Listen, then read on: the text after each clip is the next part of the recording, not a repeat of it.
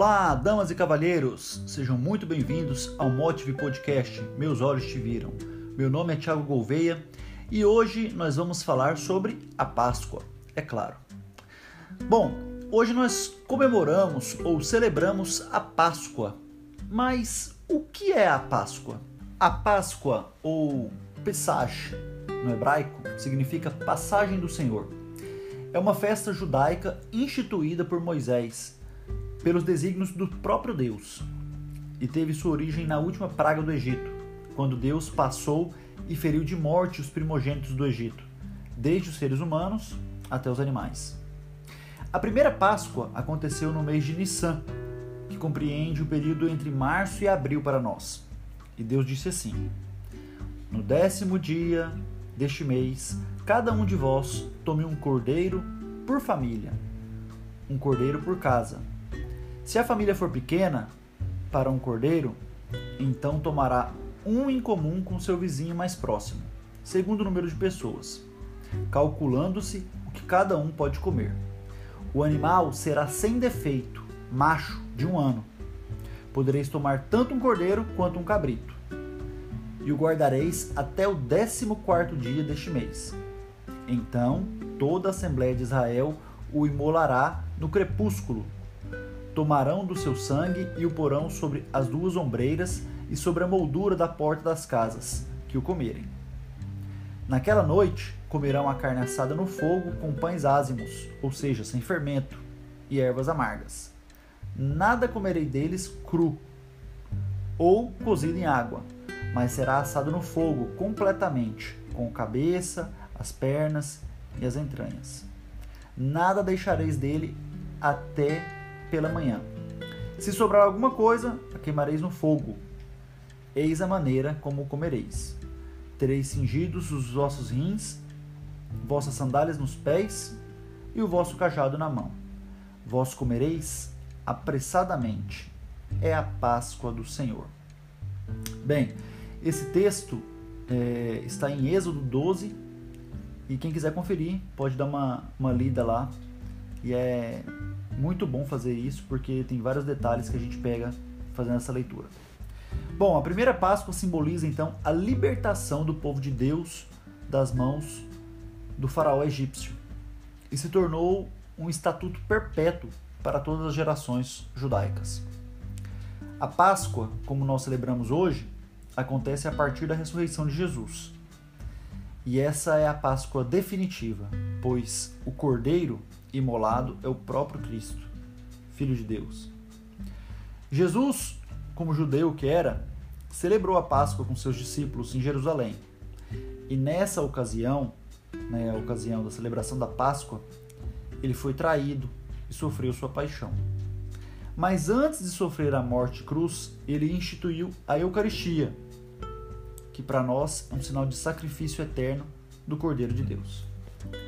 Assim como lá no Egito, Deus ordenou que um cordeiro fosse sacrificado e que seu sangue serviria de sinal ou marca de libertação para os judeus, em Jesus, o sangue derramado no madeiro libertou e salvou não só os judeus, mas todos nós.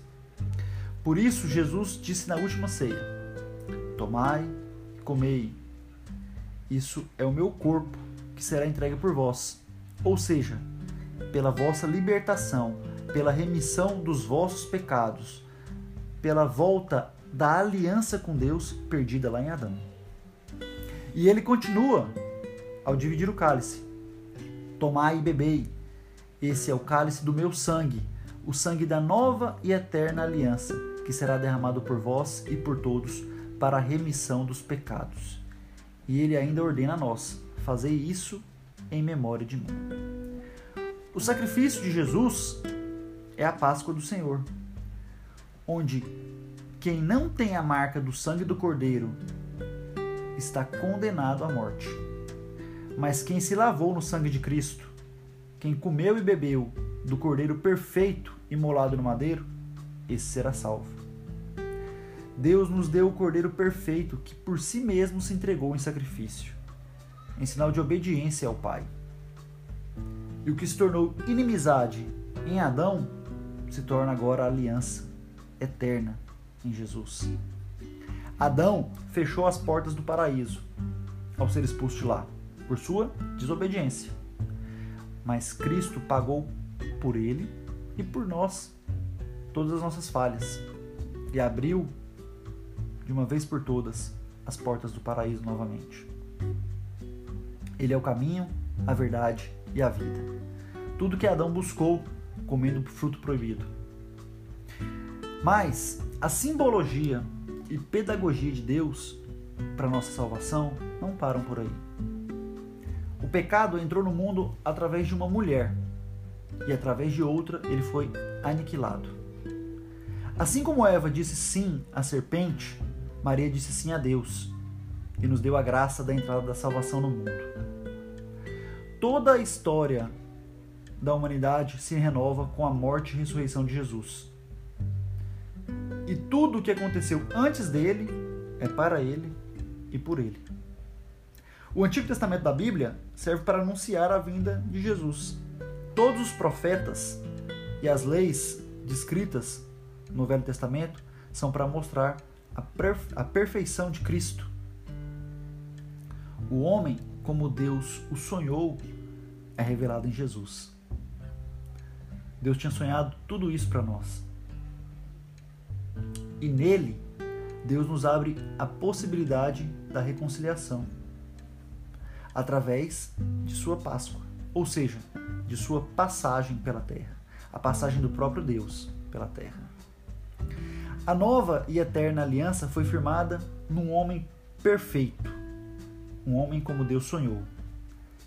E para participar dessa aliança, basta que nós creiamos na salvação através da cruz, pois Jesus nos é suficiente.